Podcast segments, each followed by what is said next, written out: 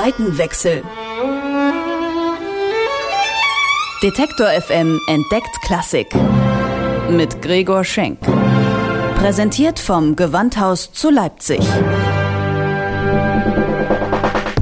Ich lebe Musik. Popmusik. Das ist mein Beruf. Ich bin Musikjournalist. Aber was ist da drüben? Auf der anderen Seite. E-Musik? Hochkultur? Ist das wirklich so angestaubt, wie es klingt? Früher mussten die Leute ja auch zu irgendwas raven. Wie geht Klassik? Das will ich rausfinden. Deswegen gehe ich dahin, wo Klassik gelebt wird. Ins Gewandhaus. Zeit für einen Seitenwechsel. Heute Deutsche Orchesterlandschaft Quo Vadis.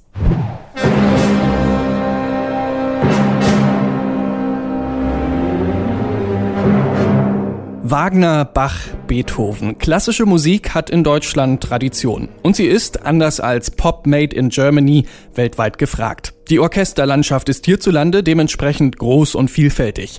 Aber wie lange noch? Ständig heißt es Finanzkrise hier, Sparzwänge da und wenn der Rotstift gezückt wird, ist meistens erstmal die Kultur dran.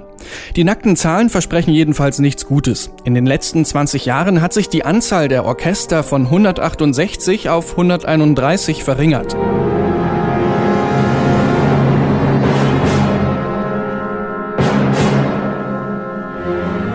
Die Ursachen kennt Andreas Bausdorf von der Deutschen Orchestervereinigung. Vor allen Dingen eine Krise der Finanzierung der kommunalen Haushalte. Denn wie Sie wissen, ist Kultur eine freiwillige Leistung und die kommunalen Haushalte werden seit Jahren mit vielen zusätzlichen Aufgaben belastet, sodass es den Kommunen immer schwerer fällt, diese freiwilligen Leistungen zu finanzieren. Besonders schwer fällt das den Kommunen und Ländern in Ostdeutschland. Der Musikwissenschaftler und FAZ-Autor Jan Brachmann erklärt die strukturellen Unterschiede. In Mecklenburg-Vorpommern sind die Diskussionen ja jetzt besonders heftig, weil es eigentlich nur noch zwei landeseigene Orchester geben soll. Teilweise sind ja die Kommunen daran beteiligt, aber äh, wenn das Land mehr und mehr deindustrialisiert wird und sich mehr und mehr entsiedelt, so gibt es ja auch kein Steueraufkommen mehr, um die Orchester zu finanzieren. Und deshalb ist gerade im östlichen Teil Deutschlands der Niedergang ja sehr drastisch verglichen mit dem Westteil. Für Brachmann steckt hinter den fehlenden Geldern für Kultur ein politisches Legitimitätsproblem. Man sieht es einfach nicht mehr ein, dass es eine Notwendigkeit ist, Orchester und Opernhäuser zu haben, in dem Maße wie auch in der Politik, die weniger musikaffinen Schichten unserer Bevölkerung den Ton angeben. Die traditionellen hochkulturellen Inhalte, auch in den Zeitungen, auch in den Feuilletons, kommen immer mehr in die Situation, sich rechtfertigen zu müssen gegenüber der Popkultur. Das ist einfach eine Spätfolge der Säkularisierung, wenn man so will. Dadurch, dass Adel und Kirche vor 200 Jahren ihr Monopol verloren haben, den Ton in der Kultur anzugeben und das Bürgertum immer mehr wegbricht, setzen sich jetzt andere Schichten in der Gesellschaft politisch mehr und mehr durch und die traditionellen Bildungseliten müssen sich dagegen rechtfertigen.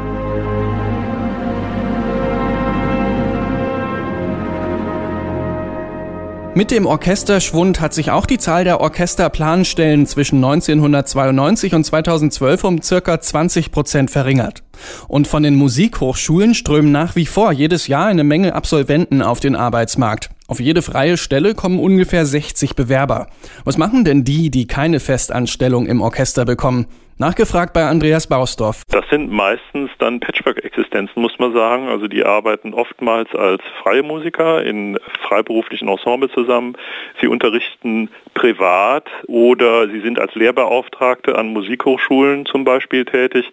Das kann man als eine durchaus prekäre Beschäftigungsform beschreiben. Und da versuchen wir intensiv mit den Lehrbeauftragten an den verschiedenen Hochschulen und im Dialog dort mit den Hochschulleitungen auch zu Veränderungen zu kommen, damit es da eine faire Möglichkeit gibt, äh, auch davon zu leben, von der Arbeit. Unterbezahlte Musiker, eine kriselnde Orchesterlandschaft, die Suche nach alternativen Finanzierungsmodellen ist längst im Gange. Öffentliche Kultureinrichtungen stocken ihr Budget mittlerweile mit Sponsorenmitteln auf. Das betrifft auch Gewandhausdirektor Andreas Schulz. Heute könnte das Gewandhaus ohne diese Drittmittel durch Spenden und Sponsoren, das sind mittlerweile aktuell so 2,2, 2,0 Millionen ungefähr Euro, könnten wir viele Dinge gar nicht tun. Andererseits möchte ich aber auch nicht in einer Abhängigkeit leben, wie das in Amerika der Fall ist, wo sie sich ja quasi nur durch Drittmittel sozusagen generieren und eigentlich überhaupt keinen öffentlichen Zuschuss haben. Aber die Balance ist wichtig. Ich kann mich nicht nur auf dem ausruhen, was ich von meinem Subventionsgeber bekomme, sondern ich muss auch dazu addieren Drittmittel, um dann aus diesem Gesamtbudget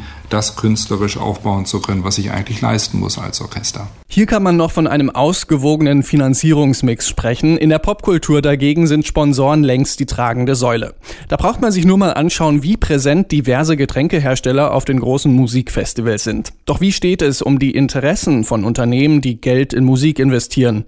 Musikwissenschaftler Jan Brachmann sieht das relativ entspannt. Soweit ich das bislang übersehe, ist es tatsächlich in der Musik noch so, dass die Sponsoren inhaltlich ganz starke Zurückhaltung üben. Das ist im Sport natürlich anders, wo die Förderer präsent sein wollen, wo sie teilweise ihren Namen bestimmten Institutionen, Arenen oder Stadien aufoktroyieren.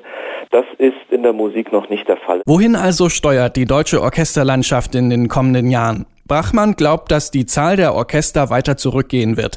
Und er glaubt, dass Orchestermusiker immer mehr Tätigkeiten übernehmen müssen, die über das traditionelle Berufsbild hinausgehen. Die Musikvermittlung etwa spielt eine immer wichtigere Rolle in den Konzerthäusern. Für Brachmann eine Aufgabe, die eigentlich die staatlichen Schulen übernehmen sollten. Was da passiert, ist wirklich dramatisch, dass die Fächer fusioniert werden, Kunst und Musik zum Beispiel, dass es keinen ähm, musikalischen Fachunterricht mehr gibt. Ich meine, wir zahlen alle Steuern dafür, dass die Schulen ihre Aufgaben wahrnehmen. Und es kann nicht sein, dass die Orchester und Opernhäuser, die Kunst machen sollen, sich auch noch um die Erziehung kümmern müssen. Das ist einfach eine Überlastung dieser Institutionen. Dafür ist die Schule zuständig und man muss mehr und mehr den allgemeinbildenden Unterricht und auch den Musikunterricht an den Schulen, gerade im Grundschulalter, stärken. Andreas Bausdorf von der Deutschen Orchestervereinigung sieht die Kulturpolitik am Zug. Da gibt es eine große Diskrepanz zwischen Sonntagsreden und Montagshandeln. Also zu offiziellen Anlässen ist sich die gesamte Politik einig, dass das ein Alleinstellungsmerkmal auch unseres Landes ist, diese Theater- und Orchesterlandschaft. Allerdings wirkt sich das eben nicht in allen Bundesländern und auch in allen Kommunen entsprechend aus. Bei aller Sorge sehen aber sowohl Bausdorf als auch Brachmann die Zukunft der Orchesterkultur optimistisch. Deutschland ist immer noch das Land mit der größten Orchesterdichte weltweit.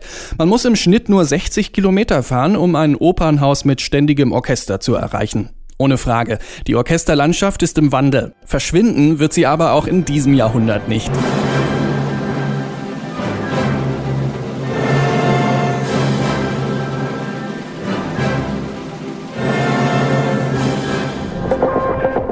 Seitenwechsel. Detektor FM entdeckt Klassik. Mit Gregor Schenk. Präsentiert vom Gewandhaus zu Leipzig.